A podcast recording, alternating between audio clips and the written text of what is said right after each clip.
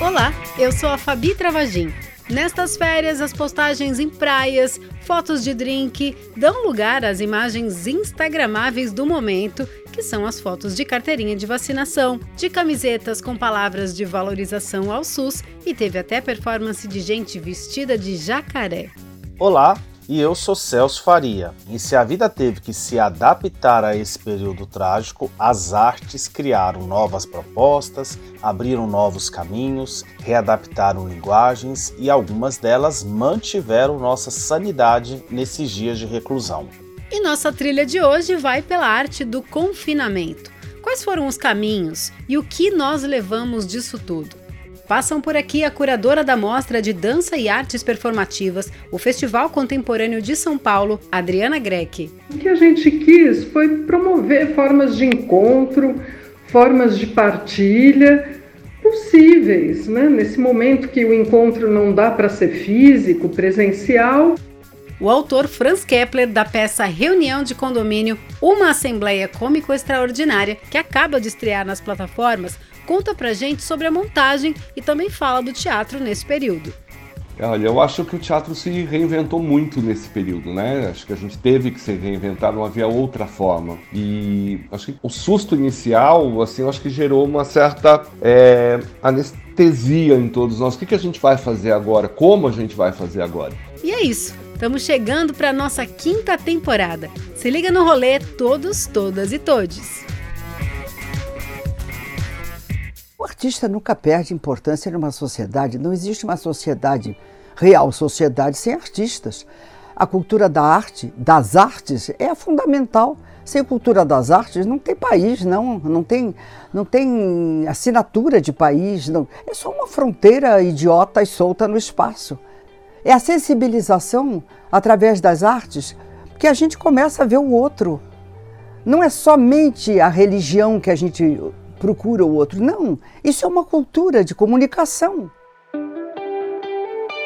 Nessa entrevista concedida pela grande dama do teatro brasileiro Fernanda Montenegro no ano passado ao Cine Jornal do Canal Brasil, ela conceitua, em poucas palavras, o papel das artes e dos artistas.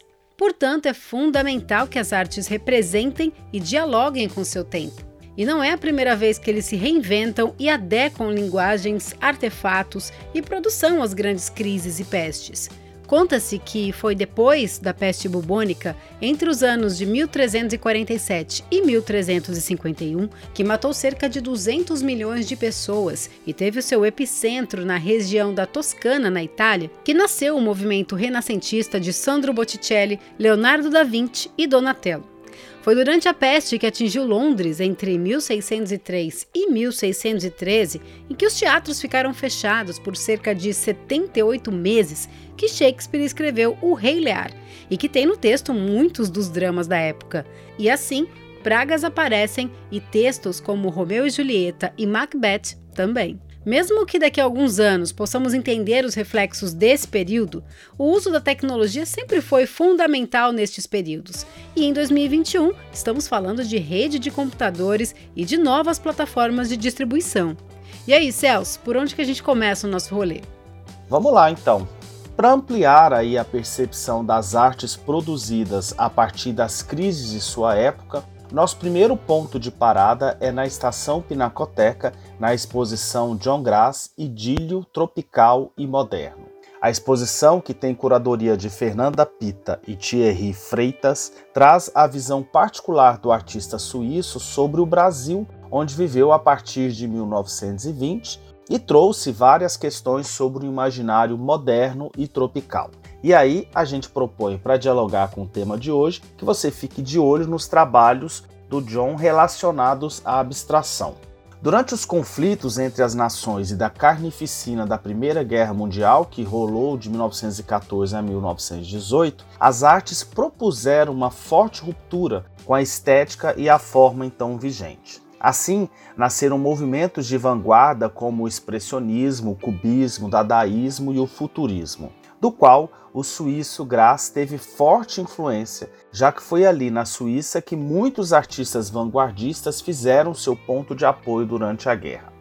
Essa mostra faz parte das comemorações dos 100 anos da Semana de Arte Moderna de 1922, evento também que teve um papel contestador sobre os dilemas e as estruturas contemporâneas, né? propondo uma arte mais informal, popular, com liberdade de expressão e distanciada da linguagem realista, assumindo fortemente o estilo abstrato. John Grass, idílio tropical e moderno, está na estação Pinacoteca, na Santa Efigênia, até o dia 31 de janeiro de 2022. Os ingressos são gratuitos e a visitação pode ser feita de quarta a segunda, das 10 da manhã às 6 da tarde. Se você for de metrô, desça na Estação da Luz. Bom, e acho que a gente não pode deixar de pautar uma mostra digital, né? Já que os museus e as exposições tiveram mesmo que se reinventar nesse período aí. E a dica é que fica até dia 16 de agosto no ambiente digital do Sesc Pompeia a exposição Combater Ficção com Ficção. A mostra ela exibe postagens de imagens, vídeos e textos do acervo do Instagram de um perfil anônimo criado em julho de 2020, que trata com muito humor e ironia as situações da arte e do campo cultural brasileiro. Bem, a curadoria é da Clarissa Diniz e ela mergulha nas produções dos memes, que é a cara da nossa época. E nesses tempos de confinamento, os memes ganharam ainda mais importância, né? tanto como linguagem de resistência, tanto de pura diversão. Muito bom, hein? Vamos deixar o link aqui no player para você acessar a exposição. E eu quero recomendar ainda o programa 17 do Rolê Urbano, em que a gente fez um episódio todinho sobre memes. E vamos para o nosso primeiro intervalo ao som de uma música criada durante o confinamento. Oi, pessoal do Rolê Urbano, beleza? Aqui quem fala é o Hermes Caldeira do Quatá de Carimbó, passando aqui para falar do nosso lançamento que acaba de chegar nas plataformas. Aumenta o som aí e coloca a nossa música no play do seu tocador.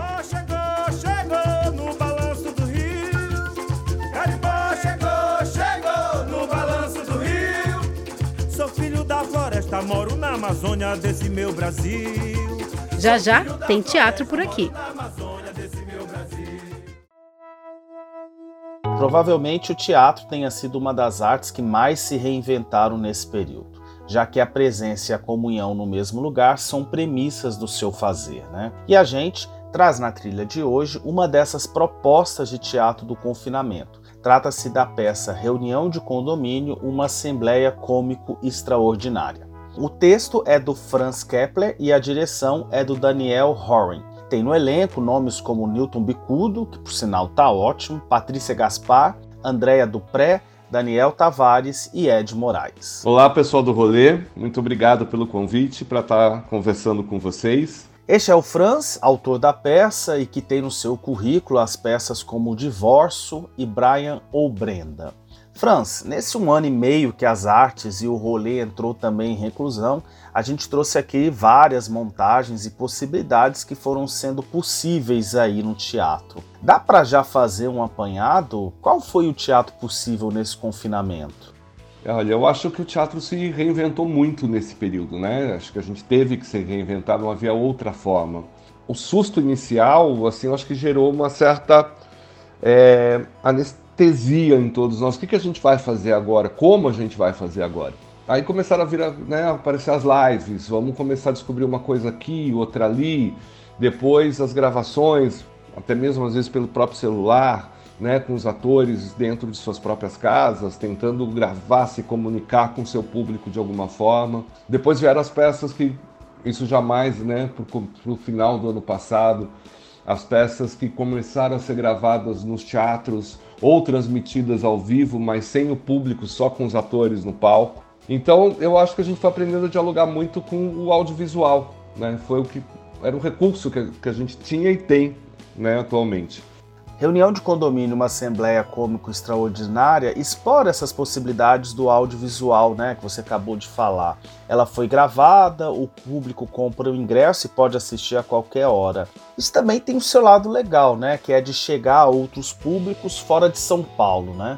E isso também é muito legal, é muito positivo, porque eu acho que, de certa forma, a gente começou a se comunicar com um público que não se comunicava antes que é o público de outras cidades, cidades que a gente não ia conseguir chegar com a peça ou viajar com a peça, ou cidades que sequer têm um teatro. Então acho que tudo isso também trouxe um lado positivo e que talvez venha para ficar, que é quando é, os teatros abrirem, os espetáculos voltarem em cartaz com o público, tudo, por que não também seguir fazendo algumas transmissões ao vivo para outros lugares que a gente não, não tem como chegar com a peça. Então acho que isso também é muito legal. É, eu também acredito que isso de alguma forma vai ficar mesmo. Bom, vamos falar um pouquinho da peça, né? Eu gostei muito, postei até uma crítica lá no E Urbanidade, e a história tem uma conexão quase automática com o público. Afinal, grande parte das pessoas já participou dessas reuniões de condomínio e das feitas online nesse período de pandemia. E quem não teve esse desprazer, com certeza teve encontros, por exemplo, de trabalho em algumas dessas plataformas remotas. A peça era, era um texto para fazer presencialmente, né? Quais foram as mudanças para essa versão remota? Ah, sim. É, eu tive que transformar o texto para um formato de uma reunião online, que são as reuniões como as reuniões de condomínio estão acontecendo hoje. Então isso já traz uma mudança é, muito profunda na estrutura, na trama. Bom, e chega aqui também para falar com a gente o diretor, o Daniel Horan, né? Daniel, seja bem-vindo aqui. Daniel, queria falar um pouco da estética do espetáculo, que se apropria das reuniões no Zoom e me chamou bastante atenção a uniformidade do elenco. Quais foram os seus pontos de partida aí como encenador?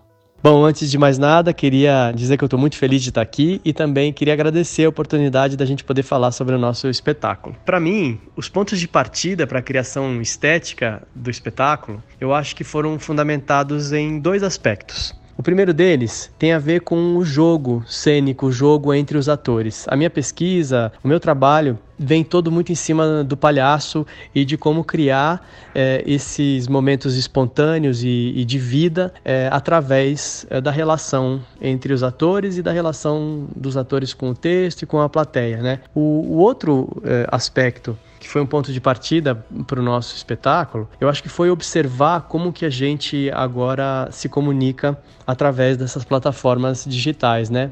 Por causa da pandemia e a gente tendo que ficar em casa, a gente é, criou outros jeitos de se comunicar via é, Zoom, Skype, WhatsApp, e tudo isso criou uma outra, outros vícios de linguagem, é, outros traquejos de comunicação que a gente foi observando é, para poder também justamente ajudar a criar essa vida é, no nosso espetáculo. Né? Então eu diria que esses dois aspectos, né, tanto é, em relação ao, ao jogo é, entre os atores, como em relação a esses aspectos mais atuais, externos, em relação à comunicação via plataformas digitais, foram importantes para que a, a, a, importantes para a resultante estética do nosso espetáculo.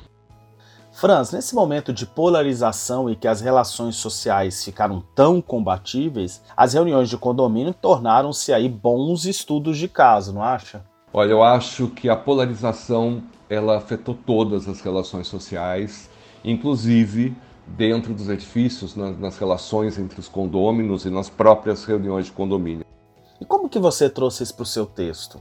O que eu quis fazer, na verdade, é, é, quase que uma metáfora, é como se esse edifício Bandeirantes, onde eles moram, é, esses condôminos da peça moram, fosse um pouco o reflexo do nosso país, o reflexo da nossa sociedade. Eu trago a questão dos fake news, eu trago a questão da, das divergências ideológicas, políticas de uma maneira mais leve, mais trago. Eu acho que a peça parte do condomínio sendo esse microcosmo que representa o macro que é a nossa sociedade. É, realmente a peça traz várias camadas interessantes e vai muito naquela perspectiva do fale da sua aldeia e estará falando do mundo. E essa reunião do condomínio, escrita pelo Franz e dirigida pelo Daniel, tem muito do Brasil que está aí. Bom, para terminar então, pessoal, convido o público para assistir é muito fácil, é só acessar o site www.eventim com m no final.com.br, fazer o seu cadastro ali, né, faz a busca do espetáculo, Edifício Bandeirantes, reunião de condomínio, e você já vai encontrar ali quatro categorias de ingresso: apartamentos fundos, cobertura, apartamento com varanda, apartamento térreo. Cada uma dessas categorias tem um valor. Você escolhe o valor que você pode pagar. Então os ingressos vão de 25 a 60 reais. Você pode pagar 60 reais? Contribui com a gente, porque o teatro está precisando e está todo mundo fazendo na raça, sem grana, e a gente depende dessa bilheteria. O 60 é pesado? Vai nos 25, tá tudo certo, não tem problema. Aí você resgatou o ingresso, você vai receber o e-mail do Eventim com um PDF com todas as informações de como você pode assistir. E aí você vai poder assistir a qualquer dia, a qualquer horário, até o dia 28 de agosto. Então a gente está esperando vocês, tá bom? Muito obrigado e a gente se vê lá no Edifício Bandeirantes. A gente que agradece a participação de vocês e não deixem de ver, tá, pessoal? É como o Fran disse na sua primeira fala, tivemos boas possibilidades de experiências teatrais nesse período. Foi bastante interessante como coletivos produziram teatro remoto, não só apesar de mas se apropriaram da linguagem dos aplicativos, das múltiplas telas e também dos delays, né? Recomendo aqui vocês darem uma olhada na plataforma do Sátiros, que acredito que revolucionou e resistiu à cena nesse período e promete já manter-se nesse formato após o retorno do teatro presencial. Tem grupos também apostando nas obras radiofônicas, já que o podcast cresceram muitos nesses últimos dois anos. E vou deixar aqui no play um artigo que eu escrevi sobre a cena teatral paulistana nesse primeiro semestre, no E Urbanidade, que eu tento dar um overview aí dessas possibilidades de exercícios nas artes da cena.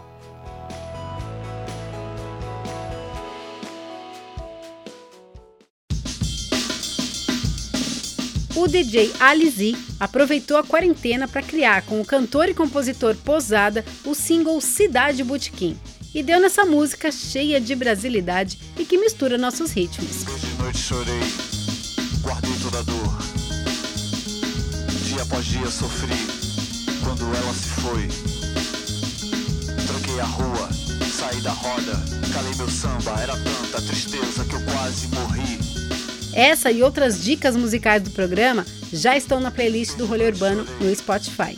Aproveita o intervalo para dançar, que é sobre dança que a gente fala no próximo bloco. Quando ela se foi, troquei a rua, saí da roda, calei meu samba, era tanta tristeza que eu quase morri. E se essa é a primeira vez que você ouviu o rolê, não esquece de curtir o nosso programa no seu tocador. E se você quiser seguir a gente, você recebe o aviso dos nossos episódios quinzenais. A gente também tem um perfil no Instagram, no arroba SP. E aproveita para deixar lá o seu comentário sobre os nossos episódios. Compartilhe para os seus amigos, assim os algoritmos destacam o programa e mais gente vai chegando por aqui. Estamos no Spotify, Deezer, Google Podcast, Apple Podcast e tem um tocador lá no eurbanidade.com.br.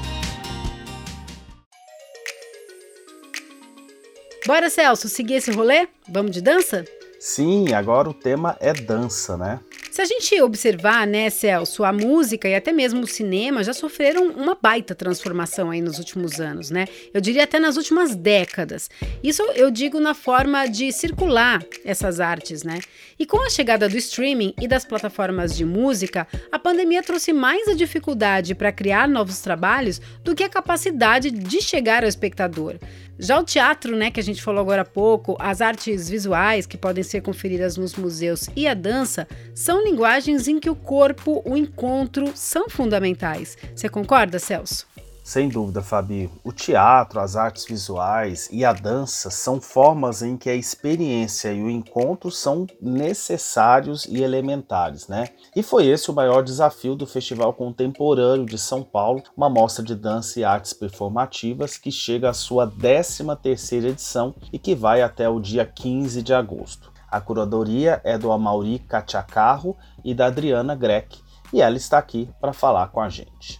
Olá, pessoal do Rolê Urbano. O festival foi criado em 2008 com o nome de Festival Contemporâneo de Dança, sendo a primeira mostra independente de São Paulo reconhecida internacionalmente. Inclusive, a Adriana está falando com a gente de Portugal, né, da cidade de Almada, onde ela mora desde 2018 e assumiu em abril desse ano a direção da casa de dança lá da cidade. Adriana, obrigada aí por falar com a gente e como vai ser essa edição do festival em que artistas e público têm que ficar em casa? Nesses tempos de confinamentos, a gente não pôde se encontrar, a gente não pôde viajar e é uma maneira das pessoas se encontrarem e saberem o que esses artistas estão fazendo. Então, o festival ele é feito de vídeos documentais, é, onde os artistas mostram um pouco da arte nas suas cidades, em diferentes cidades do Brasil e também em diferentes cidades do mundo. É, essa edição ela conta com coreógrafos, críticos e investigadores de vários lugares do Brasil e do mundo que estão organizados em três eixos, não é isso? Lugares e processos é o primeiro, laboratórios de investigação segundo e Brasil sequestrado. Adriana, qual é a intencionalidade aí na criação desses três eixos? O que a gente quis foi promover formas de encontro, formas de partilha possíveis, né? Nesse momento que o encontro não dá para ser físico, presencial, a gente pensou em trocas que pudessem acontecer nesse formato online. Bom, pela programação a gente percebe que é um encontro muito importante para artistas de dança e das artes performativas. E aí, para quem não é da área, o grande público, o que pode esperar do festival? Para o grande público que não é da área né, da dança ou das artes performativas, é uma forma de conhecer um pouco como esses artistas trabalham, como eles pensam, como é o cotidiano deles, quais são suas práticas. Então, por exemplo, você pode conhecer um pouco do trabalho da Nasser Abelaza, que é uma coreógrafa que nasceu na Argélia, no norte da África, e vive na França desde os cinco anos de idade. Então, ela fala sobre duas criações, explica o que, que ela pensou para criar essas, eh, esses trabalhos e como foi um pouco o processo. Aí você pode conhecer, por exemplo, no Brasil Sequestrado, o trabalho da Zahri Guajajara, que é uma artista indígena que nasceu no Maranhão e vive no Rio de Janeiro e trabalha com cinema, televisão e é uma artista visual super interessante. Toda vez que matam um índio, o jornal diz que foi um acidente, um suicídio. E foi um fantasma que matou. Tá na hora de vocês branco entender o que é memória. Porra, é essa, índia? Falando merda agora? Qual é, mano? Se liga, Engoliu bosta, foi, índia. Você tem coragem de gritar o nome dos paraguaios que você matou? Esse é o trecho do filme Não Devore Meu Coração de 2017, em que a atriz e ativista Zahri Guajajara contracena com o Cauã Raymond. Ela interpreta a personagem Lúcia. Também vale a pena conferir o vídeo performance que está disponível no YouTube Aikue, que trata do massacre da cultura indígena aqui no Brasil. A e outros artistas participam desse eixo Brasil Sequestrado. Explica pra gente um pouco mais sobre essas apresentações que tem curadoria do Eduardo Bonito e da Isabel Ferreira. O Brasil Sequestrado, que foi criado por uma dupla de criadores que vivem em Madrid, é um projeto que está circulando por diversos festivais da Europa para expor um pouco da crise que está se passando no país, né? E então foi um projeto que já foi muito apresentado fora do Brasil, mas que pela primeira vez a gente vai poder ver no Brasil. E os curadores também fizeram encontros e conversas super interessantes com esses artistas. Então tem gente de Fortaleza, do Rio, de Curitiba, da Amazônia, pessoas de locais muito diferentes que conversam sobre esse momento. Muito bom, hein? Adriana, obrigado aí pela sua participação. Bom festival para vocês e convida aí o público para conferir. Então, para o pessoal que segue o rolê urbano, a gente convida todos para irem visitar o site do festival fcdsp.org. Lá tem toda a informação, os vídeos vão estar abertos no site do festival, são todos gratuitos e os laboratórios também são gratuitos. Tá bem? Então é todo mundo muito bem-vindo. Então, para quem quer conferir a dança feita nesse momento de confinamento, confira o festival que acontece até o dia 15 de agosto. Vamos deixar o link aqui no tocador para você poder conferir os vídeos documentais, as palestras performativas e os laboratórios. Bora prestigiar?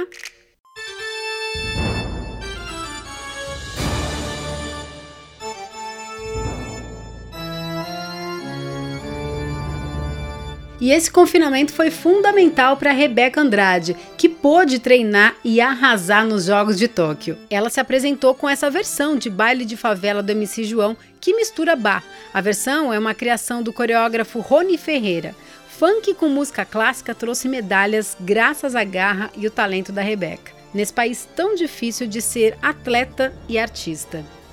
É, Rebeca, nossos artistas e o esforço do nosso povo nos faz acreditar na nossa capacidade de se reinventar, assim como foi a arte nesses tempos, né? Não temos dúvida que levaremos muitas coisas dessa época, principalmente em relação à intensificação com o digital.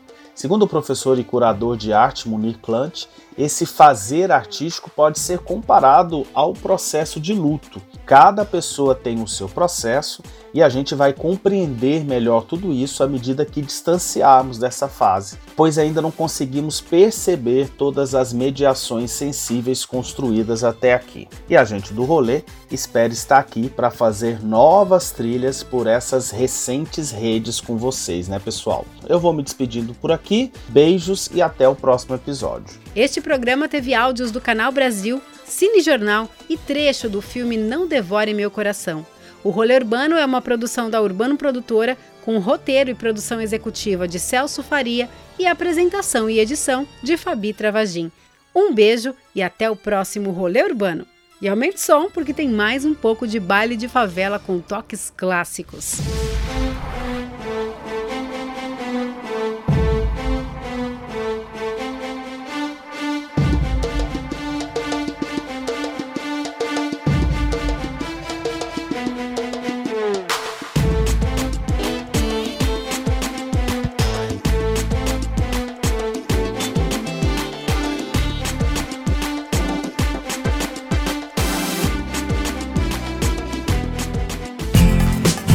Realização Urbano Produtora.